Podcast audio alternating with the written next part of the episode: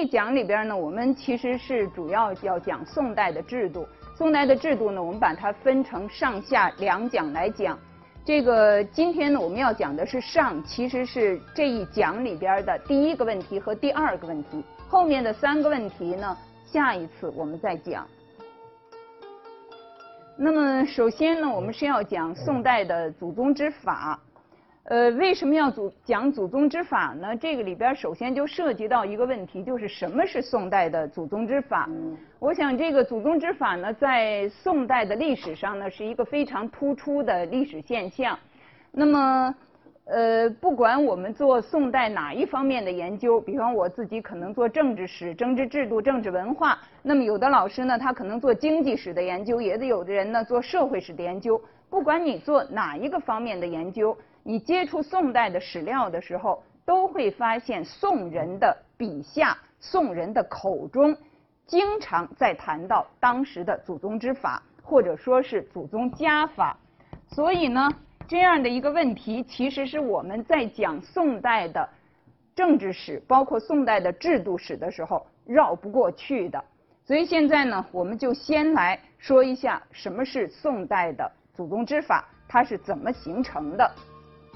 那么，第一个问题呢，防弊之政，这个祖宗之法它的核心内容，实际上呢就是一种防范弊端的做法。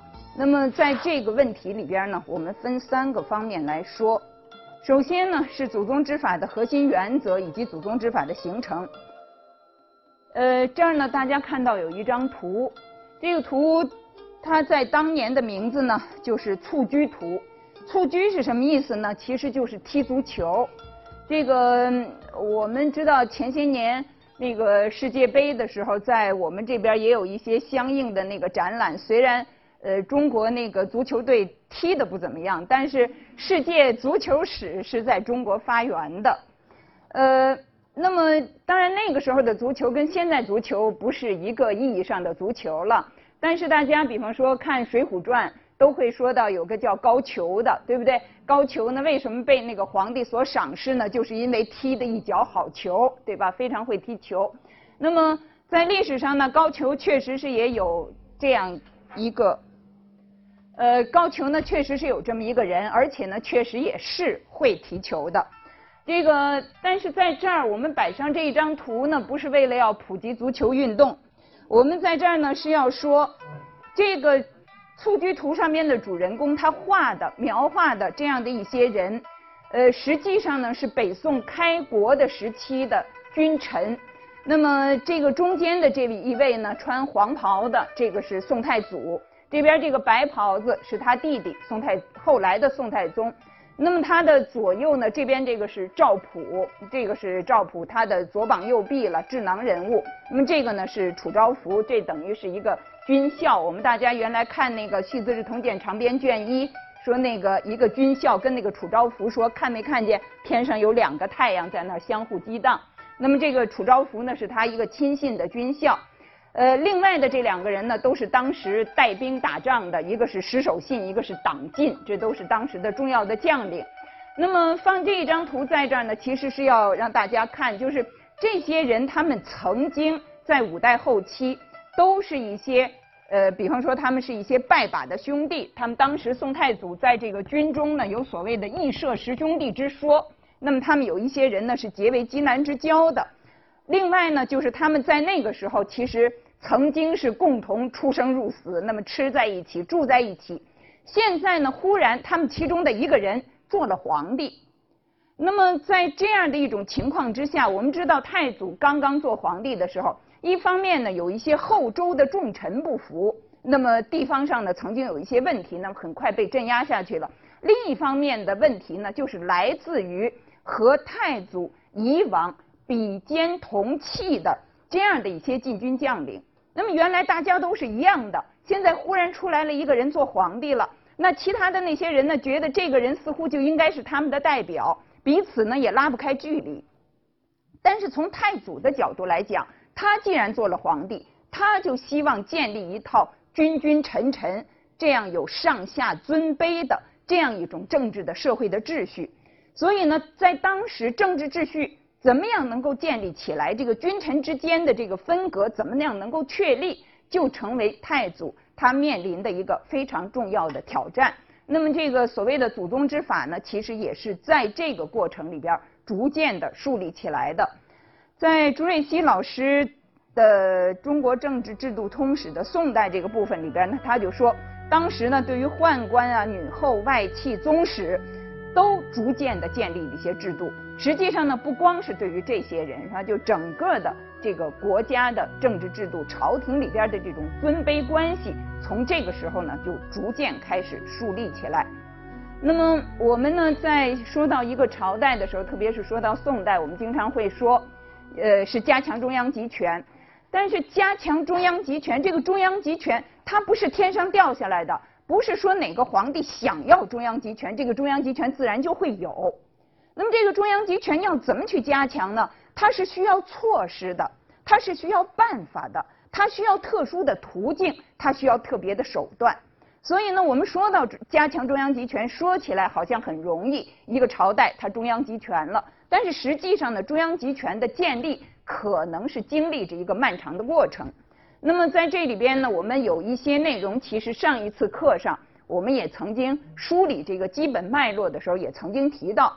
比方说，在中央，在当时宋代的中央，一方面呢就是要控制禁军的兵权，对吧？比方我们说到杯酒释兵权，就是为了掌握这个禁军的兵权。这个的问题呢，等一会儿我们还会再讲。另外呢，建立起来。最高的官僚机构的一种制衡的方式，这个呢，等一会儿我们也会再说。在地方，就是中央和地方这样的一种相对关系上，地方上呢，把原来掌握在藩镇的行政权、财政权、军政权，都逐渐的集中到了君主，集中到了中央朝廷的手里。上一次呢，我们曾经提到这样的一个建议，其实呢是赵普提出来的。那么他呢，把它称之为。稍夺其权，治其钱谷，收其精兵，那是什么意思呢？在这里我们可以看到，怎么夺地方的权利呢？这个权利主要指的是行政权，藩镇的行政权。我们原来曾经说过，就从这个呃唐代的时候，因为为了这个边地上的这些大的军区能够有一些及时的反应，所以呢，那那个军区的节度使不光是掌握着军权。同时呢，也掌握着行政权、监察权。那么这样的一些权力呢，原来是掌握在这些节度手里的，所以藩镇的权力很盛。到了这个时候呢，宋代陆续的派出了一些文臣到各个州、到各个州、到各个府去做地方上的长官。那么这样的一些派出去的人，在当时就称之为知州、知府。这个上次我们已经说了，这个知是什么意思呢？哎，就是一种全面的管理，由他们来管理州的地方事务。那我们知道，其实以前我们曾经讲到这个节度使，对吧？或者呢说藩镇，其实呢是一个意思。那么在一个节度使下边，实际上呢是辖着若干的州府的，当然也可能就都是州，其中呢也许有的称之为府。他辖着，他管辖着若干的州府。那么过去呢，这些州府都由这一个藩镇控制着。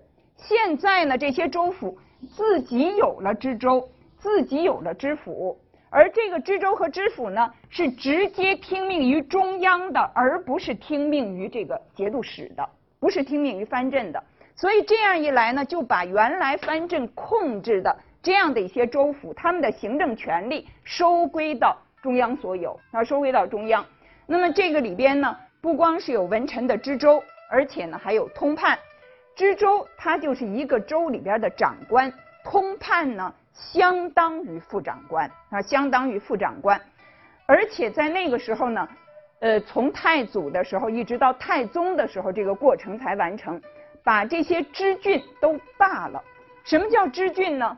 一个节度使，他其实是会。驻扎在某一个郡里边，驻扎在某一个州、某一个郡里边。这个州、这个郡呢，其实是这一个节度的治所所在，他治理的地方，他的治所。那么其他的也归他管的这些，也归他管的这些州，但是不是他直接驻节的地方。那么这些呢，实际上都是他的支郡，都是他控制下的州郡。那么这些州郡，所谓的霸之郡，并不是说这些州郡都不存在了，而是说这些州郡呢不从属于这个节度使了，不从属于这个节度使了。这个和我们刚才说的设立文臣的知州、派文臣通判，这个是同一个过程，它是同一个过程。那么这样呢，这些府和州他们的行政权力就都直接的归属于中央。这期前古是说。各州的财富，除了他这个府州里边必须的以外，都要上归中央，都收归中央所有。那么这里边其实我们原来讲两税法的时候说到过两税三分，对不对？怎么三分呢？一份是给中央的，一份呢送使，还一份是留州。现在就没有送使了，没有送使了，除了留州的部分以外，其他的呢？都收归中央所有，当然这个收归中央所有啊，它很大的程度上是一种账目上的收归中央所有，并不是说把所有的州里边的用不着的粮食全都运到开封去，然后开封发现什么地方需要，再把那些粮食再都运回去。其实不是，很大的程度上呢，它是一种账面的调拨，是一种账面的控制。但是不管怎么样，这样的一种账目，那这样的一种这个来自地方的赋税这些东西呢，不归。节度使把握了，因此这样呢，就使得这个财权也被收归中央了。那么三司的问题呢，等一会儿我们再说。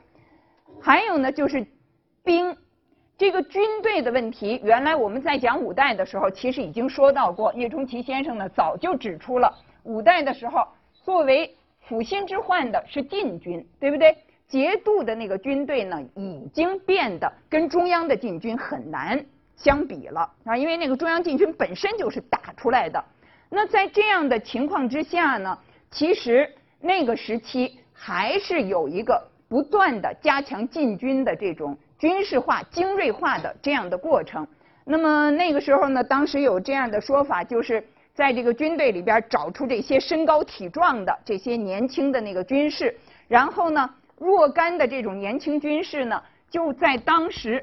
被称之为兵样，这个当兵的都应该是这个样他们是一个样子。那么把这些兵样呢派到各地去，凡是有高矮跟他们能比的这样的人呢，都抽到中央来，补充到中央的禁军上。那后来呢，没有这么多这么高的人能够派到地方上去，就拿一些木棍子，其实就是一个高矮的，就跟那个量身高似的那个木棍子。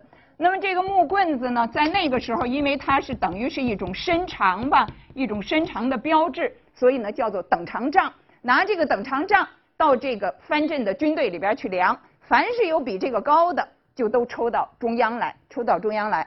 那么这样呢，这个相对来讲呢，这个比较精锐的这样的一些力量呢，逐渐就被集中了。而在禁军当时的布局上来看，从布局上来讲。宋太祖的时候，全国的禁军差不多是二十二万多人，在开封这个地方聚集了十万人左右，其他的地方分布着十万人左右。那么这样的一种分布方式，其实某种意义上是恢复到唐代前期。我们讲府兵制，我们曾经说那个时候关中的、关内的那个府兵集聚集的人。那个比例相当的大，相当于整个的百分之四十左右啊。其他的那些呢，分散在各个地方。那么现在呢，就又成了这样的一种格局，它成了这样的一种格局。那么这种格局在太宗的时候，在太宗的时候，其实又进一步的把它往前推进了。我们上一次曾经说到，太宗在这个呃，就是雍西北伐失败了之后，他的这个对外政策。严重的内缩啊，变成内缩，内缩到一种什么情形呢？其实就是我们看到的，它是一种强干弱支，中央的力量要特别强，地方的军事力量要尽量的跟中央没有办法匹敌，是吧？而且呢，在那个时候，他认为这个内忧是主要的，外患不是主要的，所以呢，采取一种守内虚外的这样的一种战略原则。那么说到这个呢，其实。我想大家在讲到宋代的制度的时候呢，经常会看到说是宋代的制度呢是重文轻武的。实际上呢，我想这个里边恐怕没有那么简单。首先呢，像赵匡胤这样的人，像赵光义这样的人，宋太祖、宋太宗，他们都是在五代那种纷乱的局面底下，从军队里边一级一级爬升上来的。他们本身就是军人出身，而且在那个时候，明摆着我们说周围是强敌四立的，对不对？在那种情况下，实际上很难像我们有一些人很理想化的想的是清武的时期。其实很难是这样。那么应该说，这个时期在宋代的时候，就有人说，宋代呢，因为选择了开封做它的首都。开封这个地方，原来我们就讲过，是一个所谓的四战之地，哪边都没有什么天险可守，那完全没有天险可守。那么它靠什么呢？其实很大的程度上就是靠军队。所以呢，它叫做以兵为险。这个天险是人造的，怎么造呢？就是靠军队，靠兵。所以，宋代的以兵立国其实是它的根本的战略方针之一。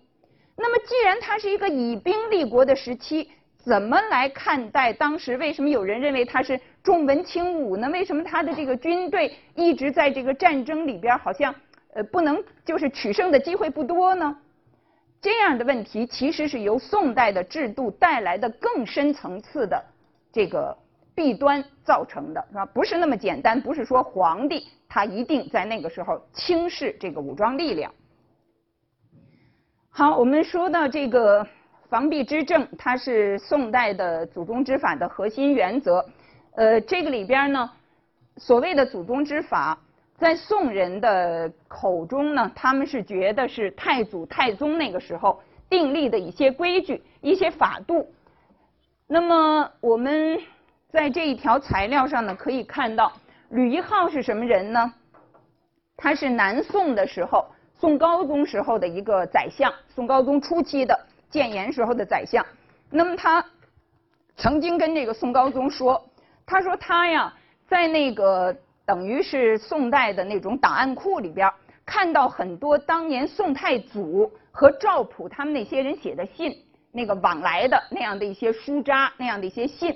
那么在那些信里边呢，他就发现其中呢有一封说到，说是朕与卿，我和你们定祸乱以取天下，所创法度，子孙若能谨守，虽百世可也。意思就是说，我们在这个纷纷乱乱的这种局面底下，能把这个天下定下来，那我们的这种做法呢，希望子子孙孙能够继承下去。所以呢，就是从太祖那个时候，其实有这就有这种意识。希望他所推行的这些法度呢，能够得到一个长远的继承。那么，这个他所推行的这些法度呢，在后来就被称之为祖宗之法，或者说是祖宗家法。那太祖虽然很早就去世了，但是太宗呢，他上来以后，应该说是很大的程度上继承了太祖的一些遗愿，啊，继承了一些遗愿，特别是他那个时期呢，把这个天下。应该说基本上稳定下来。这个宋太宗上来之后呢，那当然所有的皇帝他都会有一个即位的诏书了。那特别是太宗这个时期的即位诏呢，就更加的重要。他得向大家证明他是他哥哥的遗愿的一个理想的继承人。所以呢，在他的这个即位诏书里边呢，他就说到：先皇帝创业垂二十年，怎么叫垂二十年？将近差不多。二十年，士谓之防，区谓之治，这八个字是非常重要的。这应该说是精心提炼的结果。这个八个字，当然这个也有先秦的经典作为依据了。那么侍卫之防，就是所有的事情都要预先防范。你这个防弊，不是说这个坏事出来了你再去防，而是要防在前面。取谓之治是什么意思呢？这个曲，这个曲是委曲周全的意思，非常全面的，啊，非常全面的，非常细致的进行制约，所有的事情都要预先进行制约。那么他说，太祖的时候，这些规矩已经定了，事物的运转呢，都有了一个常态，应该世世代代继承下去。所以呢，这个士谓之防，区谓之治，我们可以说。它就是防弊之政的一个确切的表达。怎么防弊呢？就是要防微杜渐。怎么防微杜渐呢？所有的事情要预先做出防范，要预先做出防范，这样呢，就使得这个弊端不至于发生，至少呢不至于影响太大。所以我们看到这个太祖和太宗的时候呢，确实是有这样的意识，是吧？希望呢能够建设一套能防范弊端的这样的一种法度，而这个防对于弊端的防范、防微杜渐，就是祖宗之法的核心原则。宋代第三个皇帝是真宗，第四个是仁宗，第五个是英宗。那么这些皇帝呢，在他们的即位的诏书里边，或者是他们的登基，就是这也是即位了登基的这个赦书里边，也都有类似的表示。大家其实可以看到，这些说法虽然不是完全一样，但是意思呢是非常接近的，而是非常接近的。那么这些诏书呢？其实，我想我们不能把它简单的认为它就是一些套话，反正是不得不这么说吧。上来以后就都先说一套套话。首先，我想套话，大家也要去想，为什么这个时候会流行这样的一种套话？这是和当时的政治环境和当时的文化背景肯定是有关系的，肯定是有关系的。所以套话呢？也能反映社会现实，这是第一。另外呢，我们也可以看到，在宋代的历史上，这样的一些说法，我们现在看到的这样一些说法，其实它并不完全是套话，在某种程度上，应该说是当时的一种统治的基调，一种统治的基调。